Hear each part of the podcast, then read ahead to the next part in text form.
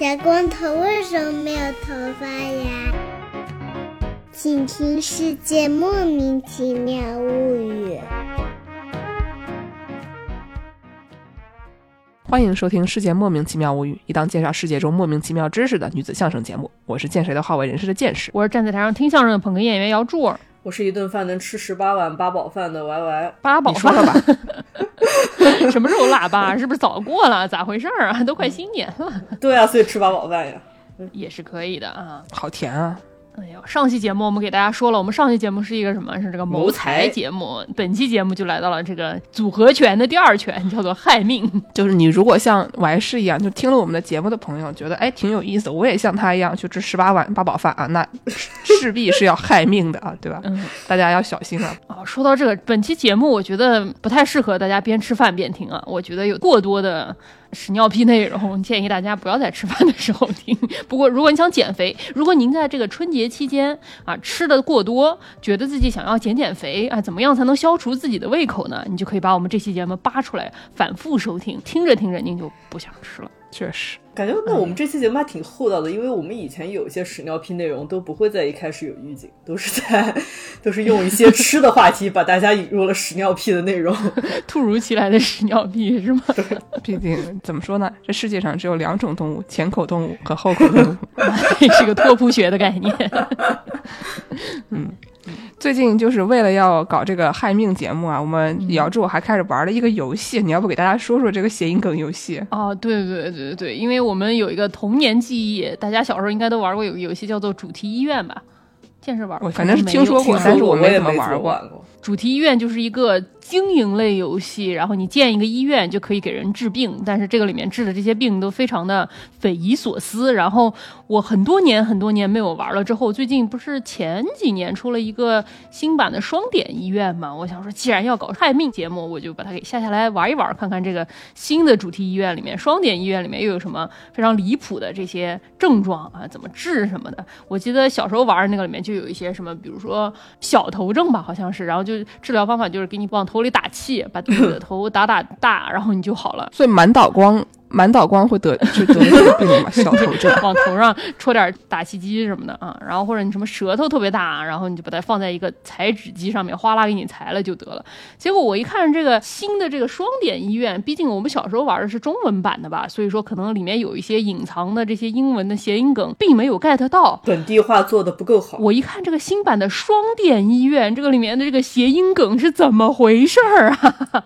我上来他叫我给他们治的一个病叫做 lightheadedness，大家知道这个 lightheaded 大概就是头轻头头重脚轻，或者就是头晕这样的感觉。但是 light 也可以是灯，所以说它这个病就是你的头变成了一个灯泡儿。治疗方法就是把你 放在一个机器那儿，然后这机器就呱吱呱吱给你把那个灯泡扭下来，然后再给你装个人头上去就好了。就哦，听着非常有道理。难道这个游戏是剑士发明的吗？感觉这个谐音梗的这个内容过于丰富了。可能已经加入我们邪教了，嗯谐音梗的的旁门邪道。邪教，对对对，还有一个非常与时俱进的一个谐音梗，就是有一个病叫做 pandemic。Pandemic 就是疫情啊，哎，流行病，但因为这个 pandemic 它是 pan 开头嘛，pan 也是锅的意思，所以这个 pandemic 就是每个人头上都粘一个平底锅，然后你去拿一个吸铁石给它把这平底锅给吸走，这个病就治好了。所以说，这什么新冠特效药啊？头上平底锅摘下来就可以了。哎，这些特效药怎么说呢？也是有的是非常有用的，有的可能跟这个用吸铁石吸一吸可能差不了太多。就有的是有特殊功效的药，有的是特别好笑的药，都是新冠特效药。说的没错啊，所以我们这期节目想说，有这么多非常奇怪的这种新冠治疗方法或者防疫方法，什么往血管里打这个消毒水儿、漂白水当时那个 Trump，呃，美国前总统非常喜欢这个方法啊。嗯，然后还有很多人去吃什么马的打虫药，这都是一些可能你的亲戚群里面总有那么几个家里的人爱转发这些你一看就哈哈大笑的特效内容。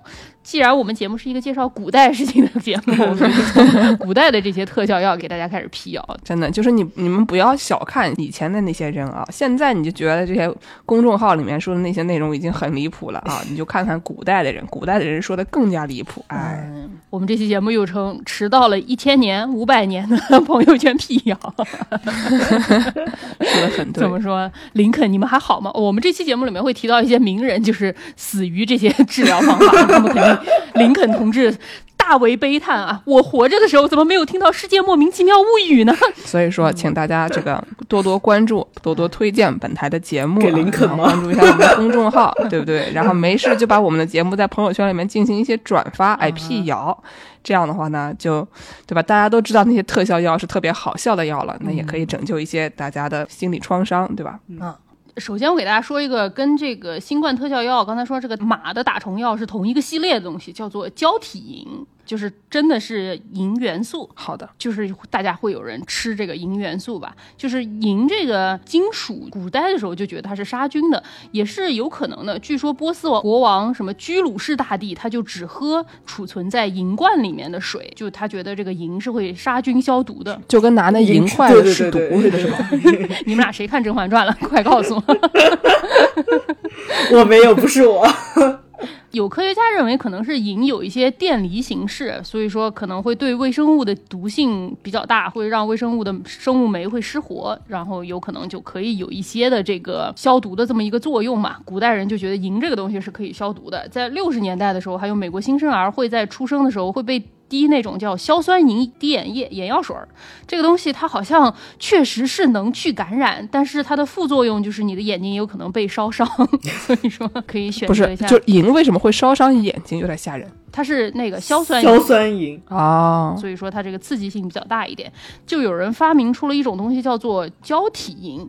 胶体银它是一个含有纳米级悬浮银颗粒的水溶液，这个东西在今天的北美，比如说你去什么 Whole Foods 里面，它还是能买到。不是，这这个 Whole Foods 它能卖这种东西呢？对，卖它干嘛呀？吃哦，那所以它是非处方药了。它不是一种药啊，它怎么会是处方药呢？这个东西只是含银离子的这么一个水溶液，它不是一种药，它也并没有被禁止，所以说大家只是觉得它能消炎。但它真的能不能消炎？这个东西，我给大家读一读。有什么人都觉得这个银离子非常能消炎吧？比如说 这个非常著名的 Gwyneth Paltrow，就是 我们以前介绍过的谁？钢铁小辣椒里面小辣椒那个姐们儿啊。之前我们好像介绍过，搞一些各种各样的。奇奇怪怪的自创品牌，伪科学啊，自创品牌，还有这个 Infowars 的主持人 Alex Jones，就是他说的这个马的打虫药可以治新冠的这个哥们儿，非常刺激啊。嗯，胶体银溶液这个东西吃到人身体里面，除了它好像并不太能消毒。之外，它还有一个问题，就是它有一个副作用。银吃到你的身体里面，它会在你的皮肤上面沉淀，并且暴露在光线之下，它会产生一些反应，然后于是就在皮肤上生成那种蓝色的沉积物。然后你的人如果说吃了多了之后，你整个人就会变成了蓝色。不是，所以蓝精灵就是这么来的，是吗？对对对对对，就跟蓝精灵是一样的。就二零零八年有一个哥们儿，他出现在那个 Today Show，就是 NBC 的有一个深夜脱口秀里面。这个哥们儿长得是什么样？我给两位主播发个照片看看啊。这不是蓝色，这是灭霸的颜色。就 这个这个，而且他穿的那个就是蓝色的衣服和背带裤，感觉也很有蓝精灵的风格。Today Show 的那个背景也是蓝色，感觉他已经就是对 完全融入。但是我本来以为就是这玩意儿会是就穿出来是那个 Blue Man 的那种，就是那个怎么说宝蓝色，然后就是蓝人小团体，有点银灰银灰的这种银灰和蓝之间的这种颜色吧。而且这个副作用最可怕的是，就哪怕你停止不吃这个银离子之后，它不可逆，你的脸变蓝了，它就。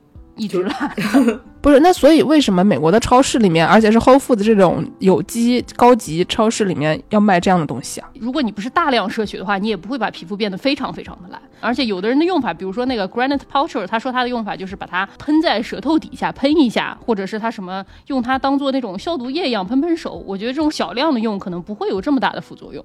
其实 Whole Foods 里面有很多这种 alternative，就是这这种怎么说 alternative medicine 就就就朋友圈医学用的这些药吧，就是有一些这种补剂、营养剂什么的，很多都是。非常令人存疑的这种东西。反正怎么说，你在美国开不到抗生素嘛，所以有的人就觉得胶体银就是一种抗生素，大家不要信就行了。他们高兴就好。然后虽然银怎么说并不能产生非常致命的这个副作用吧，但是古时候的人吃的这个金属完全不止银这么一种，还有一个他们爱吃的一个东西就是叫做水银。好吃，就是我们小时候用的那种温度计，里面是那种水银的嘛，可以甩一甩。现在中国还是有的，美国其实已经没有了，对对对，对吧？好，呃，很好笑的是，最近经常就是因为最近这个生病的人比较多，嗯然后你就刷刷小红书，发现有一些人他说：“哎呀，我的水银温度计破了，怎么办？”然后拍一个照，然后底下人说：“你别拍照，了干嘛？”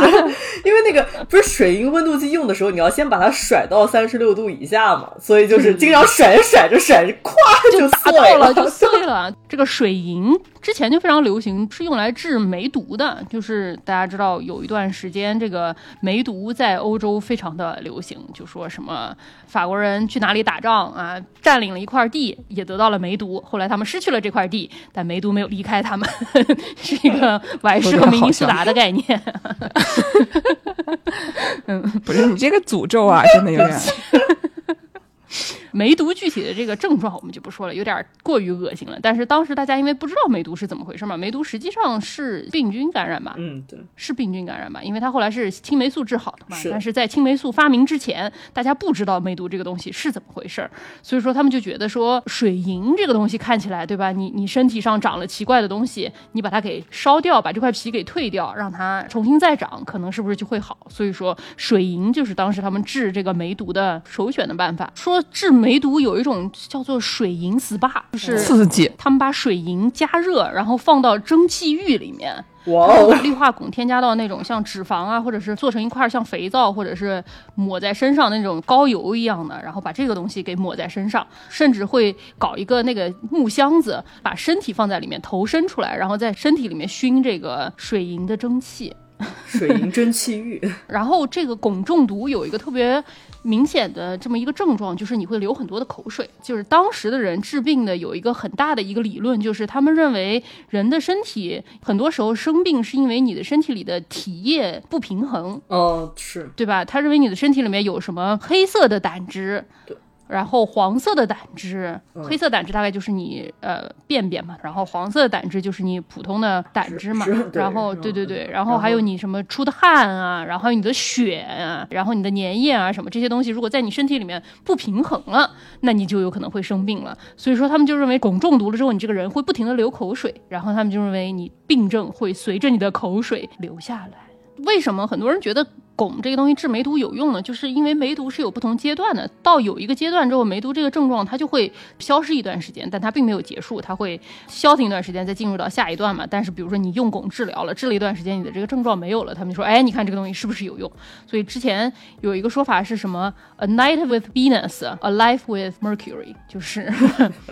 就是你跟美神共度一夜啊，你就只能跟水银共度一生。但是这个水银对人体有什么样的伤害啊？这帮人怎么能还能持续给他共度一生啊？这一生是不是就三年了呀？就是只有三年，因为你得了梅毒，很快你也就死了嘛，对吧？就是这这意思就是说，这个东西你并不能把你治好，你只能治一治，然后你要么水银中毒死了，要么你就梅毒就死了。据说这个帕格尼尼，哎，到了这个名人阶段，帕格尼尼他当年就没有听《世界莫名其妙物语》，然后他最后就是因为 据说他是治梅毒的时候用水银制，然后最后手抖的不行，不能演奏了，然后最后就死了。除了这个水银他本人之外，他们还发明过一些水银的不同的化合物，比如说其中最出名的一种就叫做干汞。干汞就是有分干的和湿的，就像那个放屁有分干的和湿的一样啊。甘甜的那个汞就是干汞，它其实是氯化亚汞。这个东西就是没有单银子的水银蒸汽要毒，水银蒸汽你一吸可能就离死并不太远了。但是氯化亚汞这个东西，它可以做成一种稳定的这种小药丸儿，然后你把它吃进去之后不会立刻就死。大概是十五世纪或者是十六世纪，有一个瑞士医生叫做 Paracelsus，他们觉得说这种实验室搞出来的新化学物质可以更好的治疗新世纪新时代的疾病，所以说干汞也当时被用来治疗梅毒，然后但是干汞也会用来治疗一些很就是日常生活中大家不能解决的别的疑难杂症，比如说什么婴儿换牙的时候长牙的时候牙龈疼，有一个叫做 Doctor Moffat 的一个长牙粉儿，里面基本上就是干汞。你可以把这个长牙粉抹在小朋友的牙龈上，慢慢的这个小朋友就会身体什么红肿啊、发胀啊，然后身上的皮肤脱落啊，到处使劲的挠啊什么的，就是这个水银中毒的这种症状，其实还是非常可怕的。但是当时的人不知道嘛，而且这个什么长牙粉上面还有一个广告牌，这个广告牌上面号称说你用了这个干汞长牙粉，这个孩子就能长得像肥猪一样壮。咱再说一遍啊，刚刚这个 Paracelsus 是这个十五、十六世纪、十六世纪的一位一名这个兄弟啊，这个所以这个长牙粉儿也是同样的时间段的嘛。没有，这长牙粉是二十世纪的东西了，已经。大家体会一下，从十六世纪到二十世纪，吃了这么长时间的水银了，这帮人还没反应过来。就是完全不知道这个东西是 不是被是不是被水银拖了后腿？就是因为吃多了才没反应过来。就是有一个特别著名的、非常相信干汞这个东西能治病的这么一个人，叫做本杰明·拉什 （Benjamin Rush）。他是一个美国的开国元勋，是一个国父，好像他在什么独立宣言上面还签过字儿。这个人就是当时跟这些人一起来到新世界的医生。打开了新世界的大门，哦然后天天就喂大家干狗。这个放血跟他也有点关系。他当时他就推行有一种东西叫做 Doctor Rush Bio Pills，大概就是本杰明拉什的拉什的胆汁丸。小小屎丸是吧？拉屎丸。well，也其实也是拉屎丸，因为干汞吃到肚子里面有一个非常大的一个直接效果，就是你吃完了之后就拉，就是它治疗便秘非常的好。因为那个时候的人还是那个道理嘛，他们认为体液什么积在身体里面，他觉得这个宿便积在身体里面也是对身体非常不好的。其实也所以对怎么样才能把宿便给排出来呢？你就吃点水银就好了。手段不太对，但道理还是有几分的。我们我还是你看，就人民教师啊，就是这个样子，对吧？哪怕这个学生答出来的这个题一塌糊涂，最后得出来这个结论 和和就是正确答案之间就是风马牛不相及，但是人民教师还是会在里面找出一些亮光点，对哎，想办法给他们一点分。嗯，就是这个胆汁儿丸，基本上里面就是就是干汞，吃了之后就这么一个效果，你就拉就完了啊。别的这种水银中毒的这种副作用什么的，可能会相对轻一点，就是现场立刻的这么一个作用，就是拉。然后他们就认为说，你只要胆汁过多，你把它给拉出来，一切都好了。你拉肚子也是一种平衡体液，把你的胆汁平衡一下，这样的一个作用啊。这个本杰明拉什他到处推行这个东西，曾经还被这个我还是非常喜欢的汉密尔顿说过啊，说拉什这个人是一个好人啊，拉什这个同志是一个好同志啊，但是他这个胆汁丸，我总觉得有一点过分啊。不太对劲。因为他经常给人开说什么你一吃吃个十颗啊，或者是吃个十五颗，有一个叫做 Jalap 的东西，是一种墨西哥的草本泻药，我感觉还是比干汞要稍微好一点，毕竟没有这个水银中毒的这个副作用嘛。不管怎么说吧，就是因为当时这个拉什非常推行他这个胆汁丸，很多人都愿意吃他这个胆汁丸，所以说就有一些名人也吃上了他的胆汁丸，比如说我们节目开始刚开始说的这个林肯同志啊，就是这个爱吃这个胆汁丸的，还有两位同志呢，就是 Louis and Clark。就是刘易斯和克拉克。这两个人是美国当时他们发现新世界之后，他们是从东边那边登陆的嘛，但是北美大陆其实是很大的一块儿，很多地方他们是没有探索到的，所以说 Louis and Clark 就是他们俩，因为他们俩都是军人嘛，就是通过这种行军的方式到处去探索新大陆，所以说他们在美洲的这些荒原上面到处都有扎营扎寨啊，然后到处探索啊什么的，其实是在美国非常家喻户晓的人物，反正就是很有名就对了。非常有名就对了。就是想，就像我们这种一般出去玩就有可能有便秘嘛。你看人家就天天在行军，我觉得因为便秘吃点这个胆汁丸也挺正常。刘易斯在他身上带五十打胆汁丸，五十打，六百多颗胆汁丸。哟，算的挺准。我刚想问说五十打，让多少多是多少，多少粒让大家算一算。嗯，五十乘十二，这个东西最好笑的一件事情就是说，Louis and Clark 他们俩都是那种军人嘛，所以说他们俩出去探索的时候，安营扎寨的都是用这种行军的办法，就是说他们的扎寨在哪里，然后就在三十尺之外挖一个坑，这个坑就用来排泄。因为他们带了拉什的胆汁丸，所以说就给后世的这些历史学家们的工作造成了非常大的便利。因为如果说你想要去考察说这个路易斯·克拉克他们当时到底是在哪儿扎营的，实际上这个事情并不是那么容易。比如说有的时候自然界有的时候动物也会在地上挖个坑，在里面上厕所啊什么的，所以说这个坑不是非常的可靠。但是呢，你就可以去探测看哪里有。水银元素、汞元素，就是据说是非常准确的。你在哪里看到好像有 Lewis and Clark 的营地，你就到这个三十尺的范围之内找一找，一定能找到一个坑。这个坑里你一探就发现，嗯，这个里面有大量的水银元素 啊，这两个人一定当时就在这儿。你标记地盘，这种就跟那个就是现在有很多什么寻找小动物的，然后在那个就给他们吃的还是什么给他们打标记啊，各种各样的办法，就感觉就跟就是怎么说环保组织找小动物差不多。结果他们是找的是水银，对啊就是感觉这作为一种小动物，这个这他们也挺刺激的，挺厉害的。就环保组织想要找二百年前的小动物，并不是那么好找。但是小动物如果吃了水银，你就比较好找了，对吧？除了骨头，它的便便里面还会留下水银，这反正是一种非常刺激的这么一个办法啊。然后刚才我们说这个。当时的人治疗的这些方法，除了排便之外，还有一种就是呕吐嘛，平衡胆汁嘛。用来呕吐的是另外一种金属，就是锑。锑是什么？锑是一种就是跟铅有点像，古时候的人认为它是铅，实际上它不是铅，它这个化学元素是什么 Sb 的这么一种金属。然后锑好像现在是用来做什么焊接材料和子弹和轴承的性能什么的，反正就是一些工业的用途。这个东西它非常非常非常的毒，所以说你吃下去之后就立刻就会吐，被古代人认为是一种非常可靠的催吐剂。呕吐这件事情，据说是古希腊人就开始觉得说呕吐这件事情是一个对身体很好的事情，他们每个月至少都要吐一次来保持健康。毕竟他们就是喝着喝着就要开始吐了，他们就觉得这个是个很自然的，对吧？古希腊人都能喝啊。对对对对对，但是他他们在不是喝吐的情况下，他们也认为说每一个人每个月至少都要吐一次，不然你的这个身体就不够健康，你吃了就太多了，你身体里面就会积上太多的毒素，或者是随便是什么吧。这也是一种月经是吧？呃是，对，每个月来一次嘛，对吧？对，嗯，这个月经其实跟后面我们要介绍这个放血是有关关系的。哦，就他们看着妇女来月经，觉得说，嗯，这个东西是不是排毒啊？那我们男的是不是也该放放血啊？然后就发明，就决定我们也来放血，这样。嗯，反正就是怎么说，就是他们就觉得生病就是因为这些有病的东西在身体里嘛，我就要把它放出来。最推行这个东西的就是有一个很著名的哥们儿叫做希波克拉底。现在大家知道，很多人要当医生。之前你要宣誓做这个希波克拉底宣誓嘛，就是他，古希腊的一个非常著名的医生啊。他认为说这个呕吐、排泄、出汗什么都是平衡体液的好办法啊。然后自从公元前三千年以来，最厉害的催吐剂就是这个 T。因为很多你比如说要吃一些什么草本的这种催吐剂，它可能不是百分之一百能吐得出来，但是 T 是百分之一百能催出来。什么凯撒都用了，用过都说好啊。尼禄的导师塞内卡边吐饭边推荐啊，这种东西。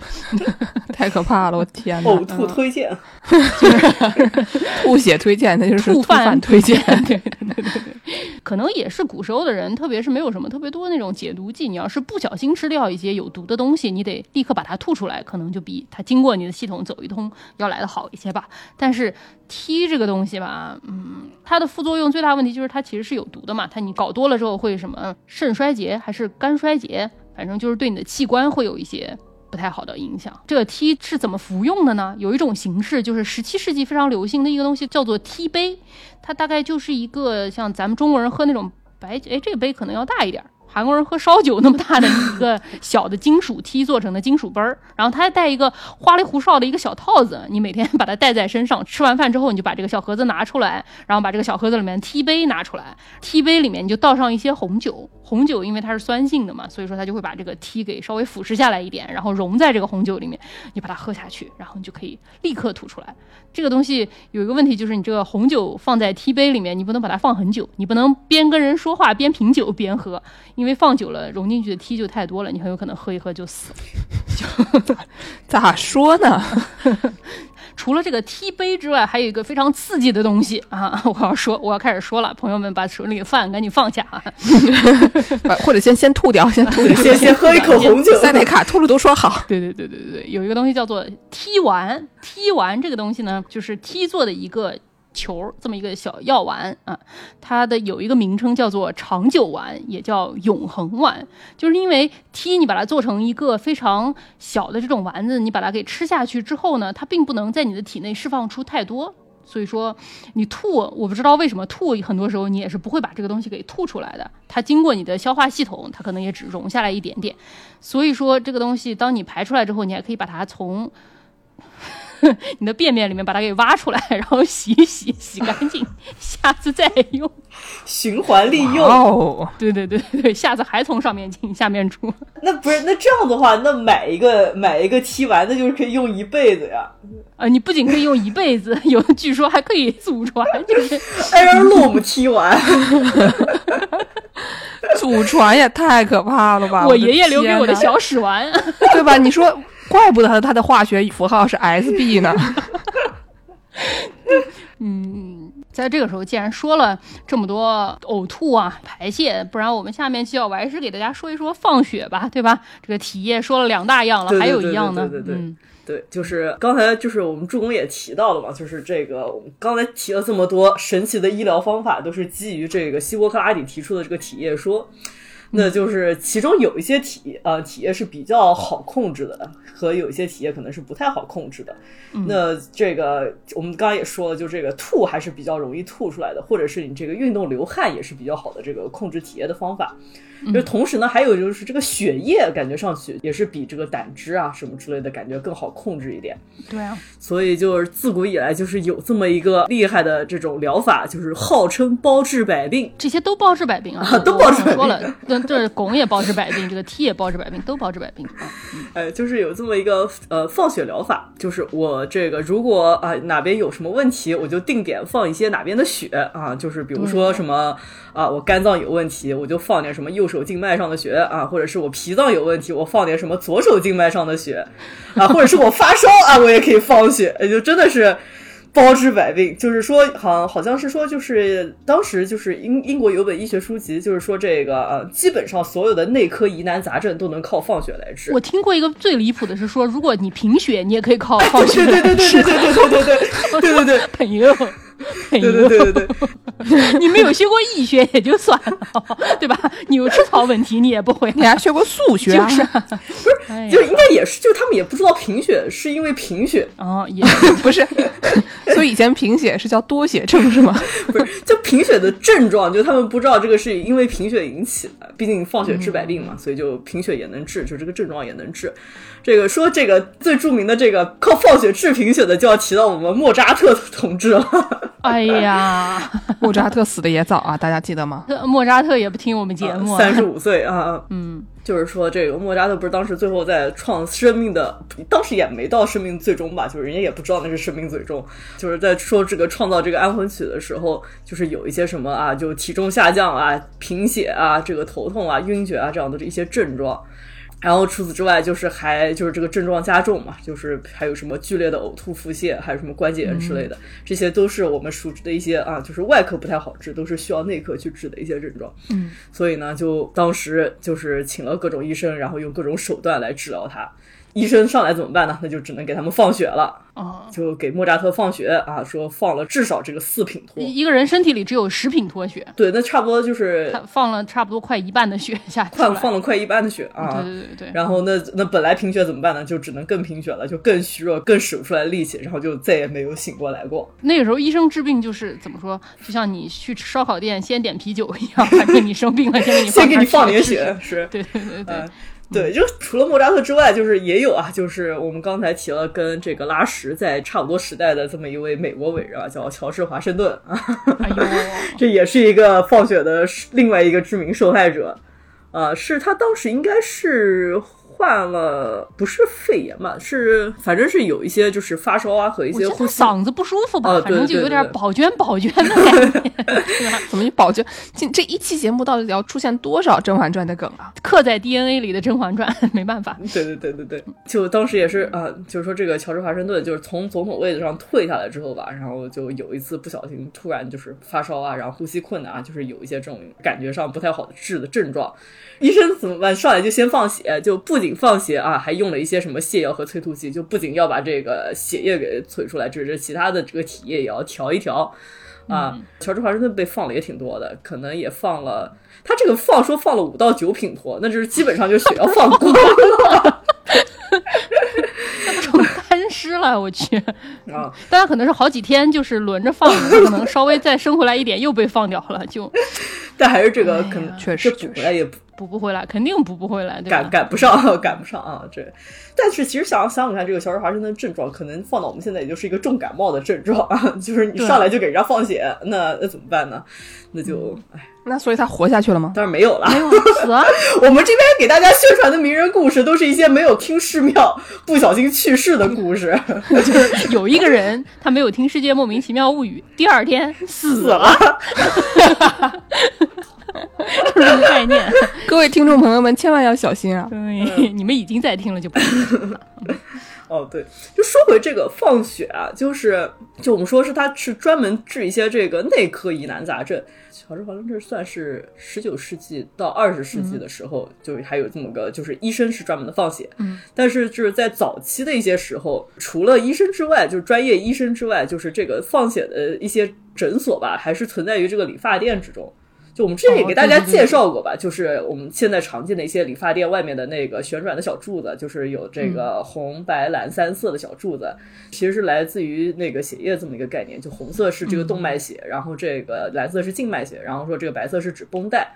就是因为来自于就是历史上这个理发师不仅有理发师的功能，还有这个给你剃剃胡子再给你放放血的这么一个功功能。我的妈呀！就是看那个手速怎么样，就对吧？你剃的好呢，那就是剃头的；剃的不好 就是放血的。你想想古人的这个 SPA 有多可怕，又是什么水银蒸汽，又是什么放血、死亡套装而，且就是这个放血还有不同的这种放法嘛，就比如说你这个静脉的话，一般是用静脉切开术啊，就是哎呦，怎么说呢，是一个刀上面有一个小的一个锯齿，就是给你放静脉血。但是如果是动脉，一般是用的刺破的这么一个技术啊，就是可能是稍微更尖锐一点的这么一个嗯技术。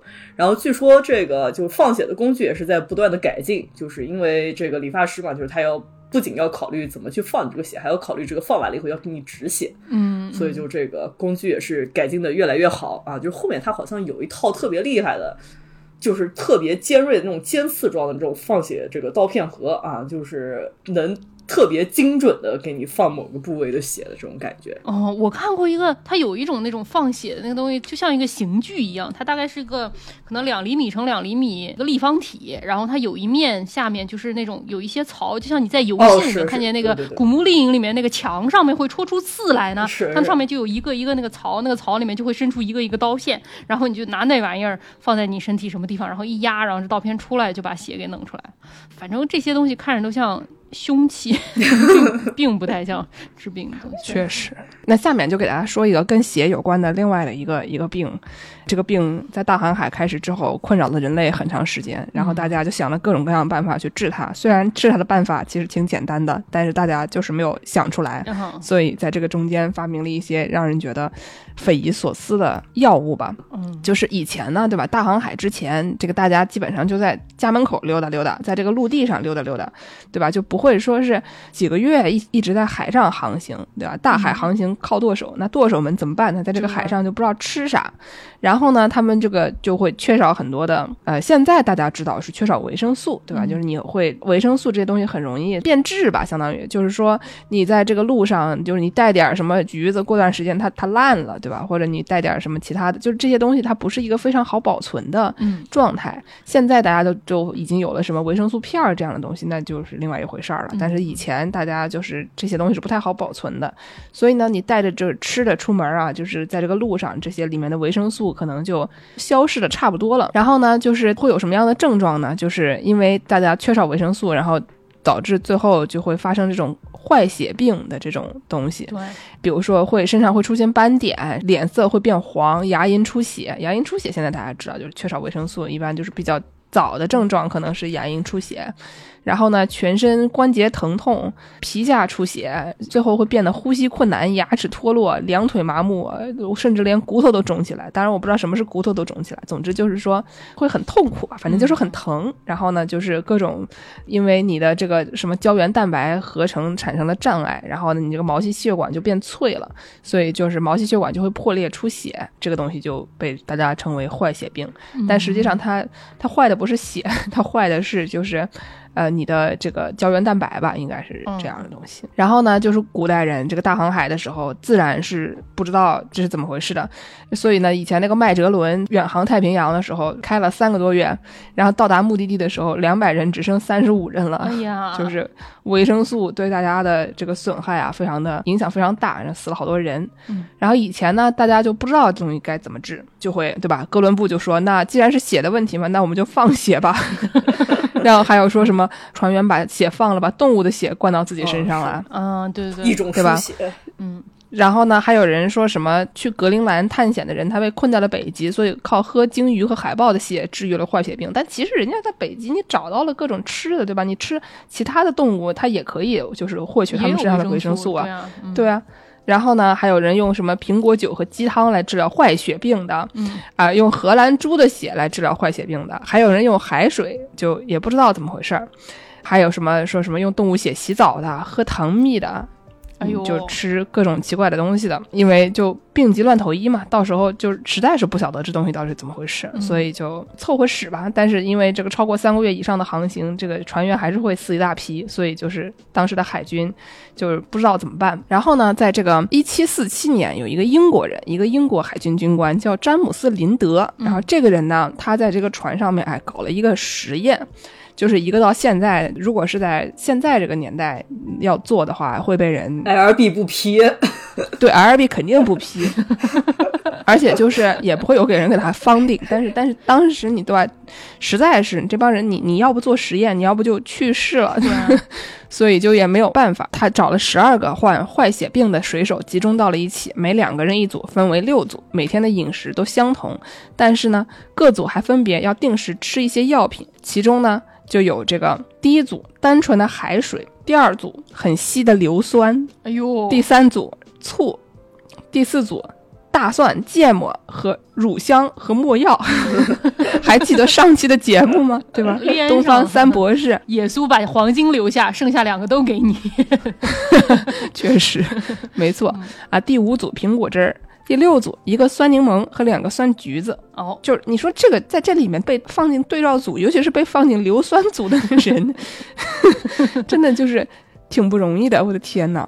然后呢，就是一个星期以后，他就发现啊，前面四组这个喝海水的、喝硫酸的、喝醋的和那个就是野猪把黄金拿走了，只剩乳香和没药的这四组水手的病依然如故。但是喝苹果汁儿的两个水手呢，有一些好转，而吃酸柠檬和酸橘子的水手呢，完全恢复了健康。哦，然后他们就就他就继续研究，然后一七五八年就出版了《坏血病大全》这个书。但是呢，当时就是他虽然提出要在这个英国海军的伙食里面增加这些东西，但是当时有一个什么问题，就是当时主流看法认首先认为这个坏血病是一种传染病，嗯，然后呢，所以就是他不觉得这个。就是这么治，他的脑子转不过来，不知道就是你吃点酸维生素就能好。哦然后呢，当时还有一个问题，就是他们当时不知道这个维生素是怕热的，所以他们就是比如说加热了以后，把这个柠檬汁煮开了以后装瓶长期食用，但是就问题就是在煮的时候，这个维生素都被破坏了。嗯所以呢，就是这个病，就是他虽然发现了维生素能治这个，但他首先他不知道它叫维生素，第二他也不知道如何保存维生素。他不知道这个橙子里是什么治好，他只知道吃了橙子能有好处，他不知道是什么治好的。对对对对对，所以就是当时他是一七五三年出版的这个《坏血病大全》这个书，然后在一七五六年到一七六三年就这么点时间里面，死于坏血病的英国海军士兵超过了十万人，哎呦，就是这事儿就没有没完了，没解决嗯哎没解决，对吧？就是虽然他发现了，但是没有还是没有搞清楚这个东西到底应该怎么搞。然后呢，又过了几年，到这个一七九五年的时候，就是在一七九五年之前呢，就有一个医生叫吉尔伯特·布莱恩，他呢阅读了之前那个林德留下来的资料，然后呢，他就觉得说这个应该是有道理的，所以呢，他就是一七九五年上任了那个英国海军医疗委员会的委员，嗯，然后他就上任以后力推柠檬汁儿疗法，要让每个人每天必须饮用四分之三盎司柠檬汁儿。然后呢，下面就出现了好笑的事情，就是据统计啊，一七八零年英国海军患坏血病死亡一千四百五十七人，这是一七八零年，一八零六年死亡人数为一人。那人想知道这那一人这人经历了什么？这人为什么不喝柠檬汁儿啊？就是不爱喝。不喝，我就不。对 太酸了。对，所以呢，到一八零八年，这个坏血病就这事儿就解决了啊，柠檬汁儿就成了英国海军的必备品，英国海军被称为柠檬人。好歹这个事儿是解决了吧？嗯，我最开始听到这个比较长的这个故事，以前我就知道说这个大家治不了这个坏血病，想了各种各样的办法。但首先我不知道他是英国人就解决了，第二我也不晓得他们喝硫酸。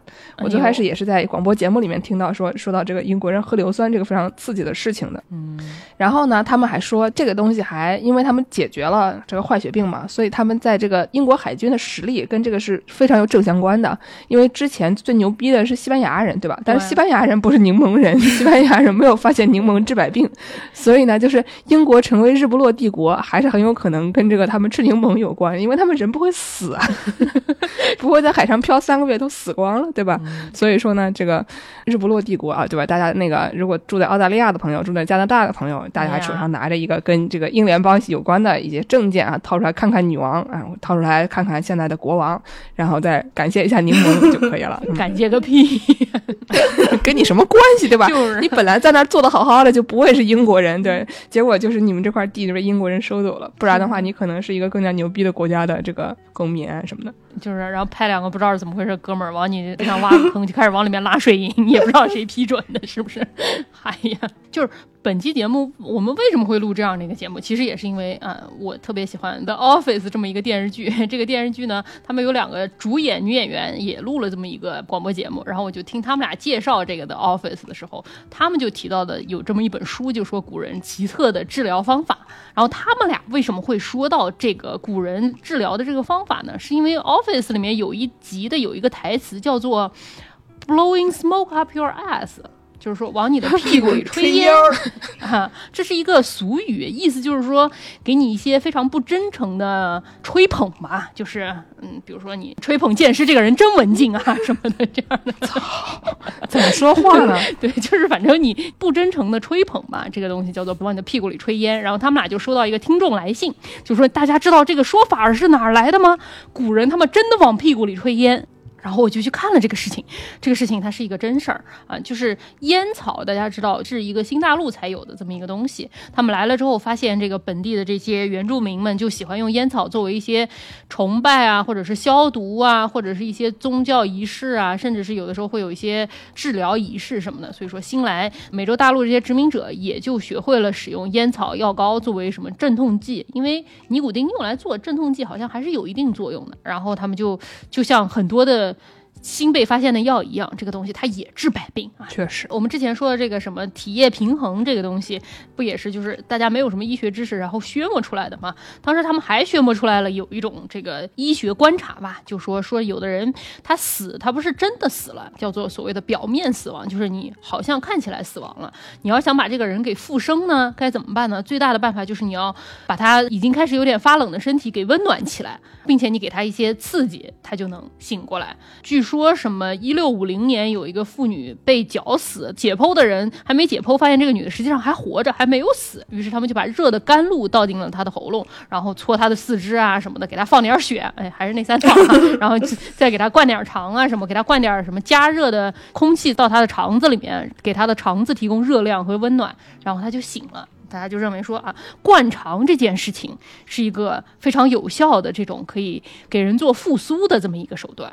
然后呢，这个办法就被英国人给采用了。十八世纪的时候，就是英国的这个泰晤士河里面经常掉进去人，不知道是因为他们喝的太多了还是怎么回事，反正就是这个掉进去的人实在是太多了，地上太滑了，因为他们都把屎尿屁倒在。哦，啊屁可能不能倒、啊，也就是把其他的排泄物倒在路上。也是有可能。在一七七四年的时候，有伦敦的两个医生，一个叫 William House 和一个一个叫 Thomas Cogan 的两个医生，成立了一个为溺水人提供救助的这种救济机构。这个机构成为了后来变成了这个皇家人道协会。反正，在十八世纪的时候，这个协会就鼓励大家在这个泰晤士河边上把这些掉进去的人给捞上来，捞上来之后给他们复苏。如果说你要能救活一个溺水的人呢，他就给大家支付一些钱。给大家四几尼，大概就是按照今天来看是四百五十英镑或者七百多美元啊，还是挺多的。就是如果你要是能救活一个人的话，就给你这么多钱。社会上就有很多志愿者就开始来救这个掉进河里面的这些人，而且呢，他们还有一个救助的这么一个小手册，这么一个指南，上面教大家怎么样救助溺水的人，就是使用这个烟草灌肠法。热的烟草甘油作为灌肠剂，给这个病人灌肠，就刺激他的肠道，就能把它给弄醒啊。这个所谓的复苏工具箱里面，嗯，我在这里面贴了一张图，大家可以看一下，有一个小风箱，然后有一个这个管道，然后有一个可以起烟的这么一个小的这个像是一个盒儿吧这样的一个东西，然后就把这个烟用风箱打进人的屁股里。这个你现在看到它这个小的工具箱里面有一个风箱。但不是他一开始就有风向的，他一开始在没有风向的时候，你就只能寡吹。但是吹这个事情是有一定风险的，对吧？你在吹两口气之间，万一一不小心吸了一下，如果万一正好对方这个人他这个肠道里有一些病菌的话。可能你们俩就都嗝屁了，所以说后来就发明出来了有这么一个风箱，你可以往里吹啊。总之呢，就是你大家想象一下，现在这个什么红十字会啊，跟泰晤士河救助协会本质上可能也区别不是很大。他们教的呢，现在都是一些教你怎么摁、怎么吹的一些办法。你如果有一个人他需要紧急复苏，对吧？然后你就可以去给他摁一摁、吹一吹。但是呢，这个和以前吹的这个东西可是挺不一样的。你就想象一下。以前的人要是得了一个什么泰晤士河救助证，对吧？就跟现在你有一个什么红十字协会给你颁发的这种急救证。你像以前的人得到这个急救证，他们都是经过了怎样的考验？对他那个急救训练手册上面还有一行话啊，说如果说有人掉进河里，你要赶紧给他进行烟草灌肠的这个办法啊。如果烟草灌肠不管用了，实在在万不得已的情况下，你可以使用人工呼吸。人工呼吸是一种过于粗俗的手法，如果不是万不得已，大家一般都不太屑于使用这种手法。就嗯。咱就是说，你这个灌肠法，你是上来首先先把人扒光，然后使用灌肠法。这个人工呼吸它粗俗在哪里？古人吧，反正就是非常厉害啊！祝他们好运。呃，那么给大家介绍点这个能吃的好吃的东西，大家大家可以赶紧再把碗给捧起来。嗯，之前呢就在讲放血疗法的时候，给大家介绍了一种特殊职业，叫这个医疗理发师啊。那我们现在给大家介绍另外一种特殊职业，叫这个酒保药剂师。什么？这个听起来也非常的令人存疑啊！就 bartender pharmacist，嗯，就是为什么是这个酒保药剂师呢？是就我们现在就常见的这种这个汽水机，可以在一般餐饮店就是会有打汽水的那种机器。最早是在流行起来的这地方呢，其实是在这个药剂店哦。药局也对，药局就是一些卖药的场所。就因为最早就我们也知道，就这个可乐里面一般就是这苏打水啊，这里面会有一些什么呃咖啡因啊，或者是这个可卡因的一些成分。可卡因和咖啡因可是差很多的，咱们要搞搞清楚。但是在以前人看来，其实都差不多。对，因为他们可以这个用来治疗头痛嘛。是，所以就是含有这个咖啡因或者含有可卡因的这些汽水，其实也是一种非处方药的这么一个概念。所以就嗯，最早这些苏打水机都在一些药店里面经常出现，就他们会有一些就是相当于这种吧台啊，然后就专门给你提供各种苏打水机。不仅是这种治疗疼痛嘛，就也是有些什么兴奋剂效用，比如说啊，我实在是太困了啊，我去喝一杯可乐啊，或者是喝一杯什么 Doctor Pepper，这都是一些就感觉是提些提神的一些方法。就之前如果大家不知道的话，就是以前的古代的这个可乐里面都是有可卡因的，只是说现在大家发现这个东西啊成为了违禁药品，所以它只好被取缔了。现在里面只有咖啡因了。你以为它为什么叫 Coca Cola？有原因的。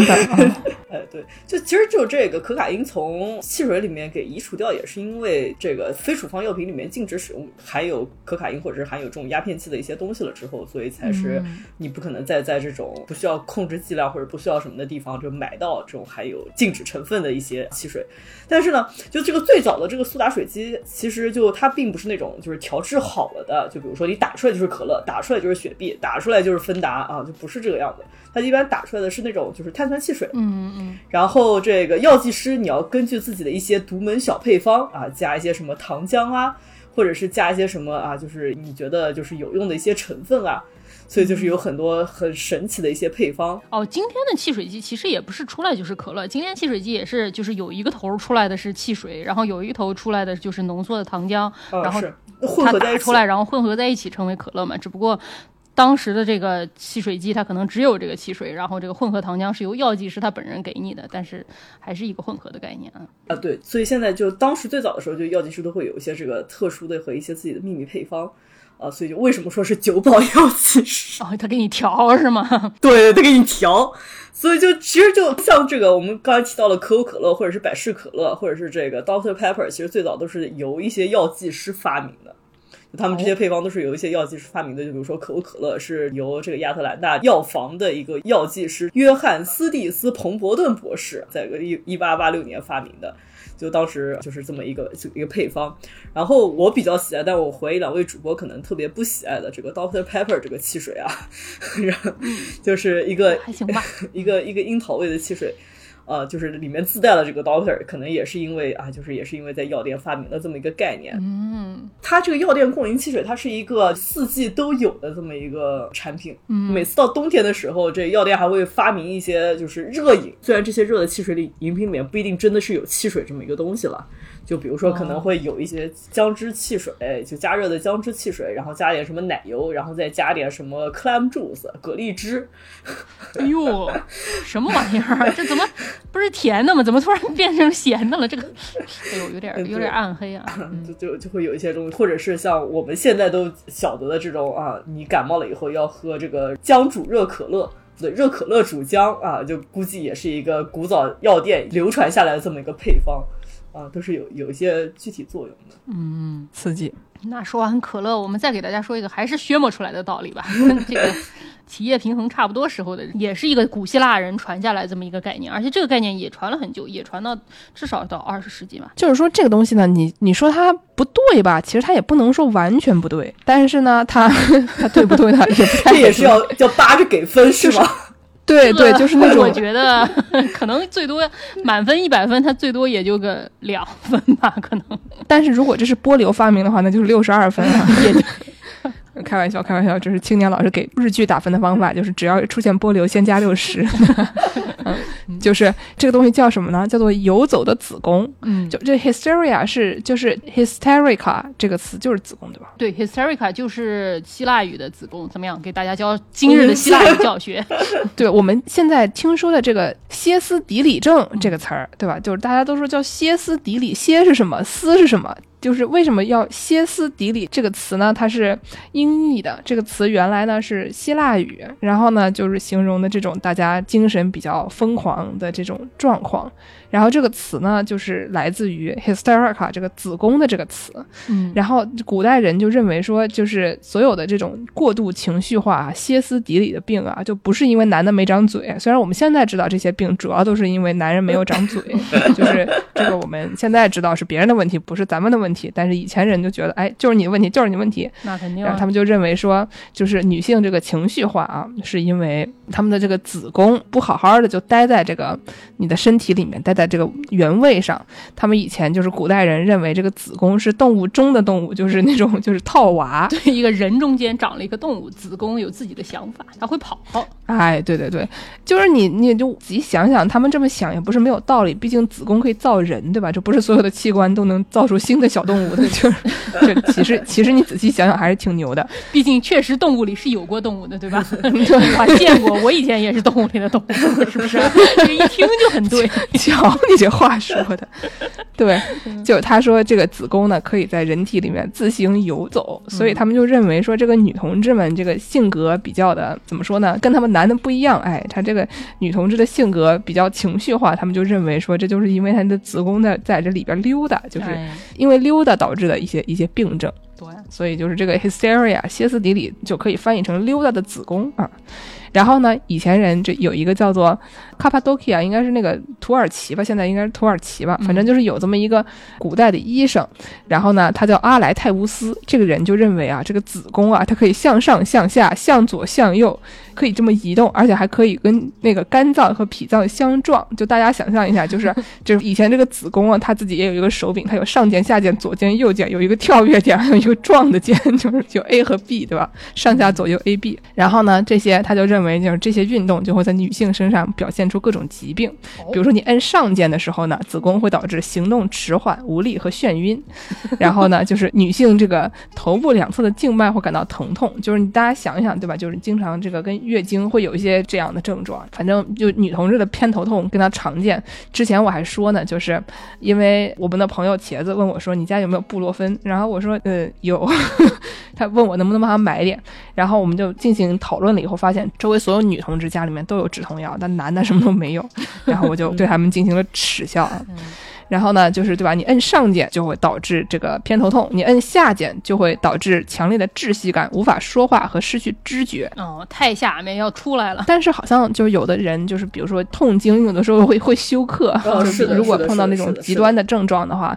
所以说，反正你这个子宫吧，你就在里面进行操作的时候，你在拿那个手柄操作它，在你人体里面游走的时候，你要注意，你按上键下键可能都会导致一些其他的问题。打一套组合拳，没错，上前下前拳。哎呀，对，他们会就是导致非常突然、难以置信的死亡，就突然就让人就死了。然后呢，但是呢，他们就认为说啊，子宫有弱点，它喜欢芬芳的气味，然后呢，它不喜欢恶臭，所以说。为了治愈你的这个子宫溜达症，你可以在阴道里喷上令人愉悦的气味，来引诱它回到原位。那我们就想问一下，对吧？什么是令人愉悦的气味？就什么是符合这个设定的令人愉悦的气味？下面我们可以引用一个 study，然后看这个研究说什么样的气味就是让子宫喜欢。对，说什么以前那种欧洲妇女不是手上会拿那种鼻烟壶吗？嗯，是。说什么你要是头晕，你闻一闻鼻烟壶，就有可能是因为你的子宫太往上跑了，然后那鼻烟壶里那个烟味儿，子宫不喜欢，你闻一闻，子宫就往下跑一跑，可能就不那么晕了。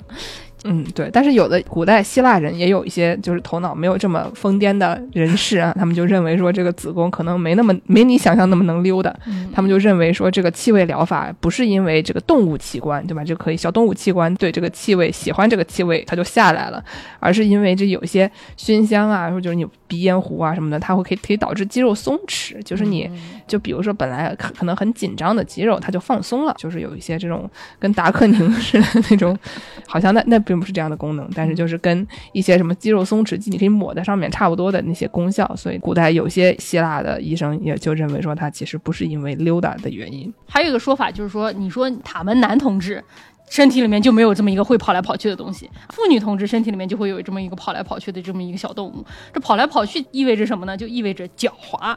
你们妇女为什么狡猾呢？就是因为你们身体里面有一个非常狡猾的动物，就在你的身体里面溜达。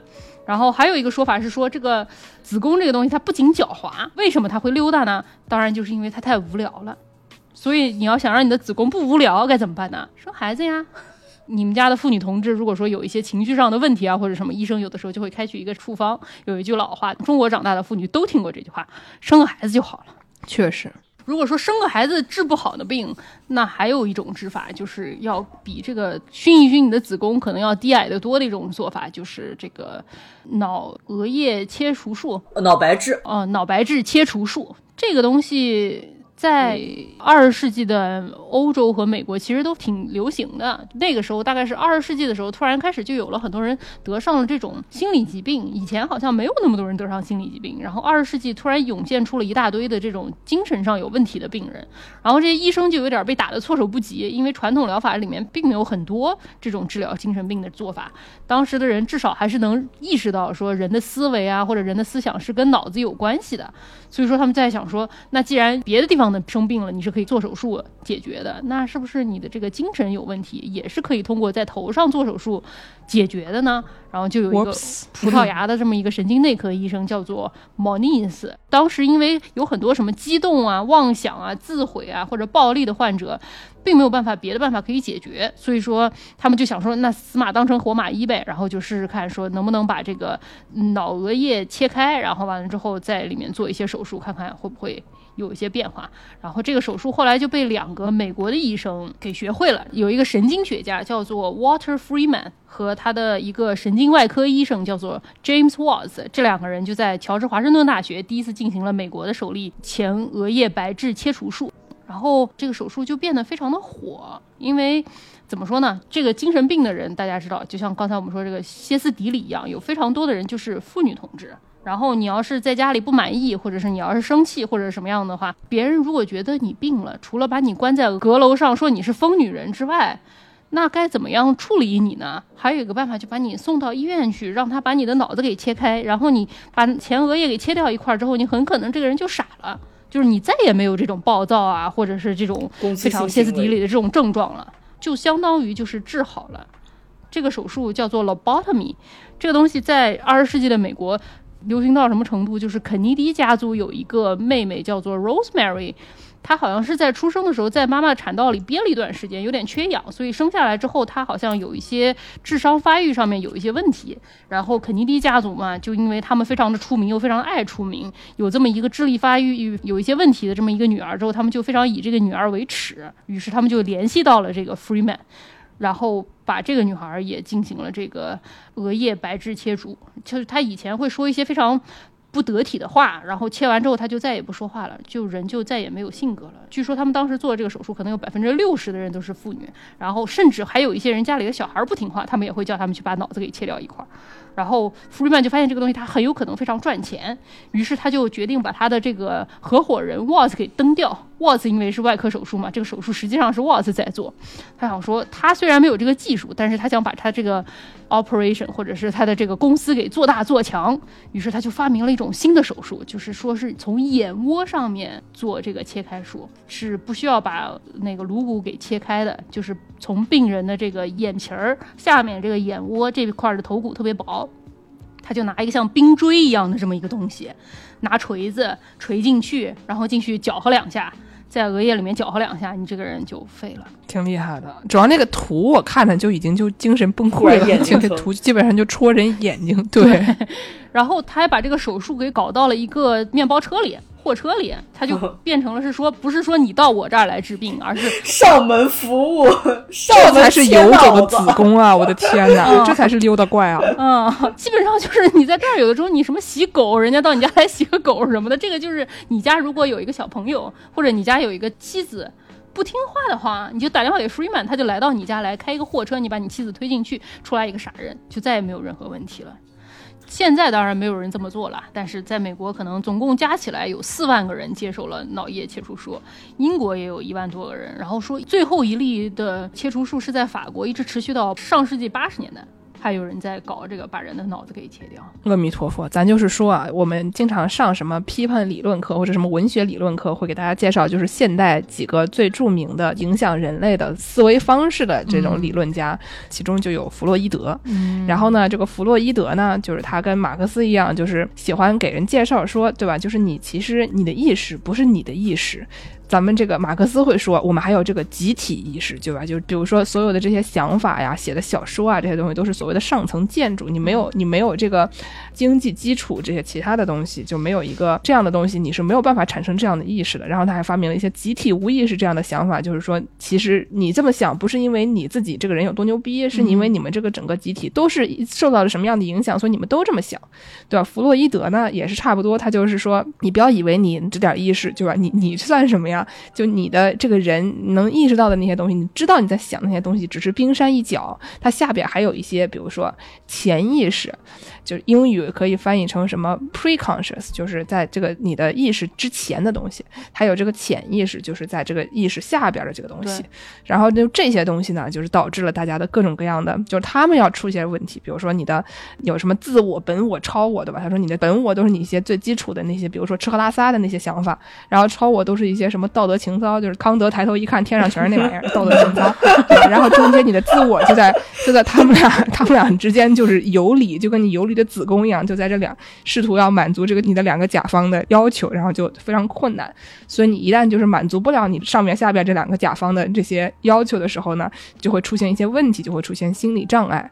所以呢，就是阿弥陀佛，谢谢弗洛伊德，就是弗洛伊德跟大家说，你们不光是女的是有这个子宫问题导致了歇斯底里，你仔细一看，发现其实男的也有各种各样的毛病，对吧？然后他就解释了一些，就是男同志们，他主要他整天就是喜欢研究一些这个生殖器相关的这个哎，以生殖器，但是主要是男性生殖器，嗯他他对女性生殖器不是很在乎，他就是整天研究一些男性生生殖器为主的这些东西。但希腊人怎么说的？女的生殖器就是男的生殖器反过来，所以还是一样的东西。对，就没有弗洛伊德就觉得女性生殖器就是缺少男的生殖器，对 差不多同一个体系。但是就是说，虽然说来说去，主要他想证明的，至少我们现在人就是意识到的，不光是他这些以生殖器为主的这些说法，主要还是说你的这些各种各样的精神上的问题，还是主要是来自于你的这个意识、潜意识和这个你的大脑，而不是来自于你在在你身体里跑来跑去的子宫。所以来自于你的大脑，就把你的大脑切掉就可以了，是不是？拿冰锥戳进去捣一捣，一切问题都解决了。哎呀，咋说呢？嗯，我，但是切脑子还是一件挺愉悦的事情，就是 你切了小鼠的脑子吗？切了羊的脑子吧？然后涮了火锅？没有，不是就生物课做实验，就是切脑子，切的最好的话就是，哎，是哪一块会正好的落在刀上，然后就是就是还是一件挺愉悦的事情。嗯弗里曼也这么觉得。他说这个切脑子基本上感觉像是黄油从冰箱里拿出对来对对对对对对对对对对对，感觉挺我还好的。是我还是同意了弗里曼的看法，太可怕了！这是什么穿越世纪的神交？好可怕、哦！当时就突然就是有一种啊，为什么我不是生物专业的这个后悔感？就毕竟切脑子还挺愉悦的。说到这个脑子，我给大家推荐一个脑花的，不光是可以，就是按照四川人的那种，比如说拌成凉菜，或者是涮火锅啊，还有的人可以拿这个脑花和鸡蛋和洋葱炒一盘儿，你就就想象一下鸡蛋炒洋葱，但里面放点脑花，这个其实也蛮好吃的。以前在巴黎的 Belleville 旁边儿，这个有好多这种回回餐馆，然后他们会做这个，也不知道是羊脑还是牛脑，反正就是炒脑花，觉得还挺好吃。嗯，说好了是一期 突然变成了美食吃不下饭的这么一个节目，最后 还是能扯到吃上。我觉得我们没办法，就我们节目得 升华一下，对不对？行吧，那给大家说了这么多，大家怕了没？过年的时候大家能吃下吗？如果您还能吃下，你再听一遍，你试试 听一听什么怎么凿脑子啊，肠道里面打进去烟不要吸啊，什么的这个祖传的小药丸啊什么的。哦，祖传小药丸太可怕了，我的天！再想一。想能不能吃得下啊？对，这期节目主要的目的呢，就是让大家在春节期间保持身材啊。哎，对对对对多给大家推荐这个寺庙啊，毕竟听了就不会死了。对，不听的话，你看那些古人没听过寺庙，然后他们当场就去世了，对不对？我觉得我们这个诊断方法跟这个古人的诊断方法差不多可怕，比比古人还可怕。专治疑难杂症。包包治百治百病。是吧？嗯，对对对对。那我们在这里先给大家拜个早年太，早吗？什么时候过年来着？那那我们是二十二号是不是又要我们是是不是十六号放出这一嗯，期？要不要请假？你谁过年不放假？哦哦，你说的对，就不请了是吧？对，反正过年我们是不会更新节目的。你看谁更新节目啊？就那些人都不过年，但那些人都外国人，都外国人啊、就是跟宇宙结婚，悄悄话都不更新，不更新吧？过年的时候，我们还更新啊？就是想什么呢？就是，嗯，那我们片尾给大家放个什么歌啊？恭喜你发财！如果你上超市、苏果超市还没听到的话，恭喜你上我们这儿来听。你再再你再唱两句。恭喜你发财，恭喜你精彩，最好的请过来，不好的请走开，欧利多人不怪。再给大家放一遍这个王氏的歌曲。哎，不是放刘德华唱的吗？真的是。好好好好好，好，恭喜大家发财啊！那感谢大家收听《世界莫名其妙物语》，您可以在微信公众号、微博、豆瓣关注我们，也可以在微信公众号和爱发电平台打赏。想要加入农广天地粉丝群的朋友们可以在微信公众号后台回复加群想要给我们介绍商务合作的朋友们也可以在微信公众号后台点击商务合作获得我们的联系方式。那今天节目就是这样大家新年快乐我们兔年再见兔年再见。再见拜拜我恭喜你发财我恭喜你精彩最好的请过来不好的请走开。